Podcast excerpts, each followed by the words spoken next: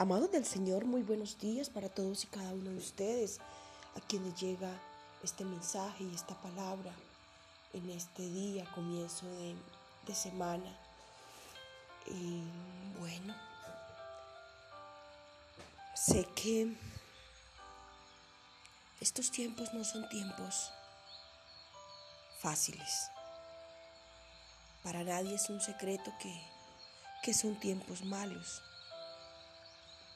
y que el panorama a nuestro alrededor no es el más alentador. Pero les tengo una buena noticia a ti que me escuchas. Y es que de la mano de Dios logramos solfear y salir adelante frente a todos estos días malos que están por delante de nosotros, a nuestro, a nuestro lado, por medio de, de todo lo que vemos y escuchamos. Pero yo doy fe que esos días se tornan más malos aún cuando nosotros elegimos a quién seguir, cuando nosotros elegimos a quién escuchar, cuando nosotros elegimos que ver, que leer. Esos días se hacen más largos, se hacen más cortos y beneplácitos a la vida de alguien cuando decide en ese caminar, en esos días, elegir a quién irá con él. Y yo quiero decirles que en mi caso personal, vivo día a día en medio de, de esos días malos también que vemos a nuestro alrededor.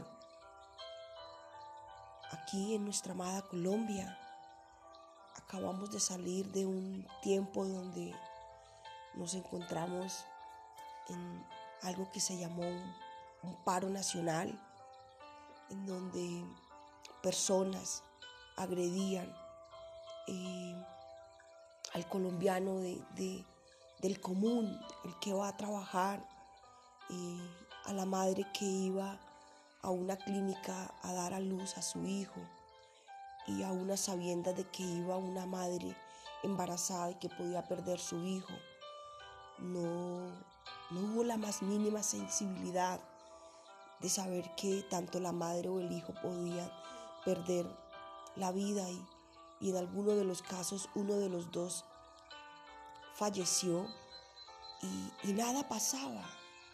Fueron tiempos difíciles donde veíamos cómo sitiaban los pueblos para que la comida no llegara y las personas al no tener comida se desesperaran. Eh, vimos cómo el enemigo intentó levantarse a traer destrucción a Colombia, a traer muerte, devastación. Quemaban los automóviles de las personas que muchas veces trabajan con sus vehículos, que les produce recursos para ellos, para sostener sus familias, pagar el estudio de sus hijos.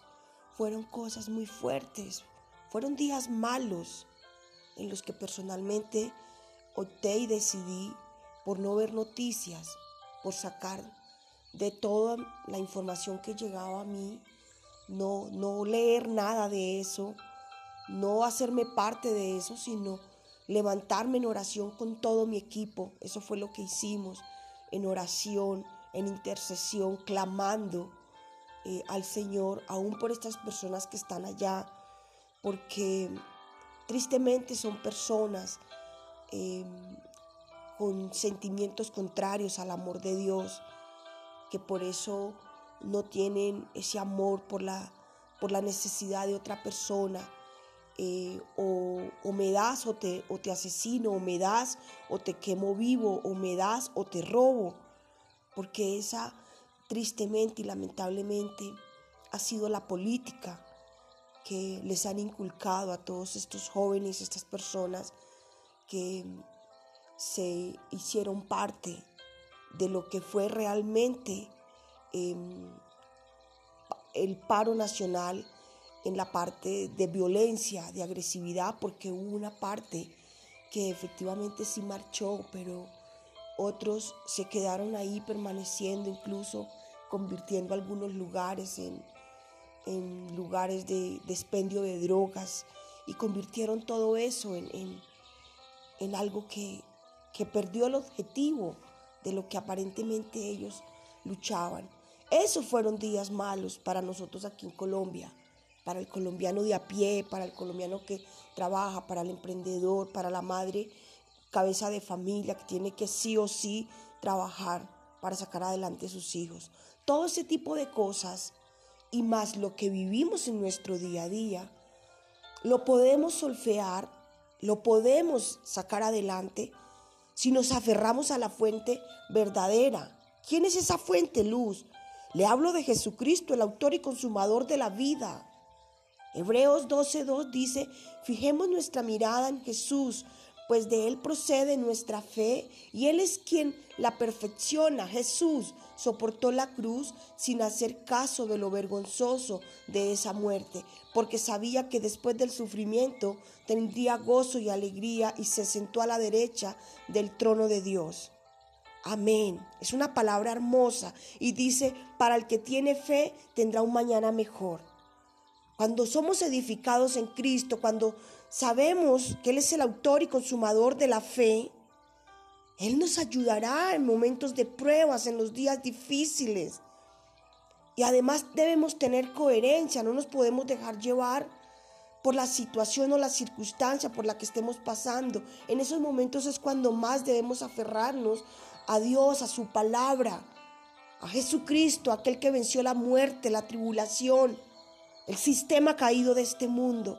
Y hoy por medio de esta mañana el Señor nos dice, para el que tiene fe, tendrá un mañana mejor.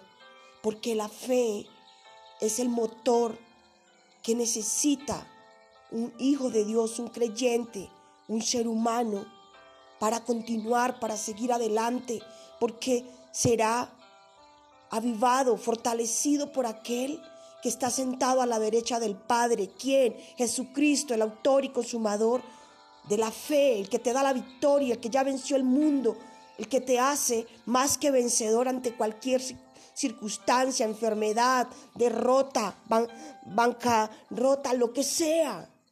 Él, solo Él, te sacará de la condición en la que estás, pero debes ser coherente en lo que crees y dices creer. Dios te bendiga, tengas un excelente día, guiado e instruido por el amado Espíritu Santo de Dios. Bendiciones mil para ti.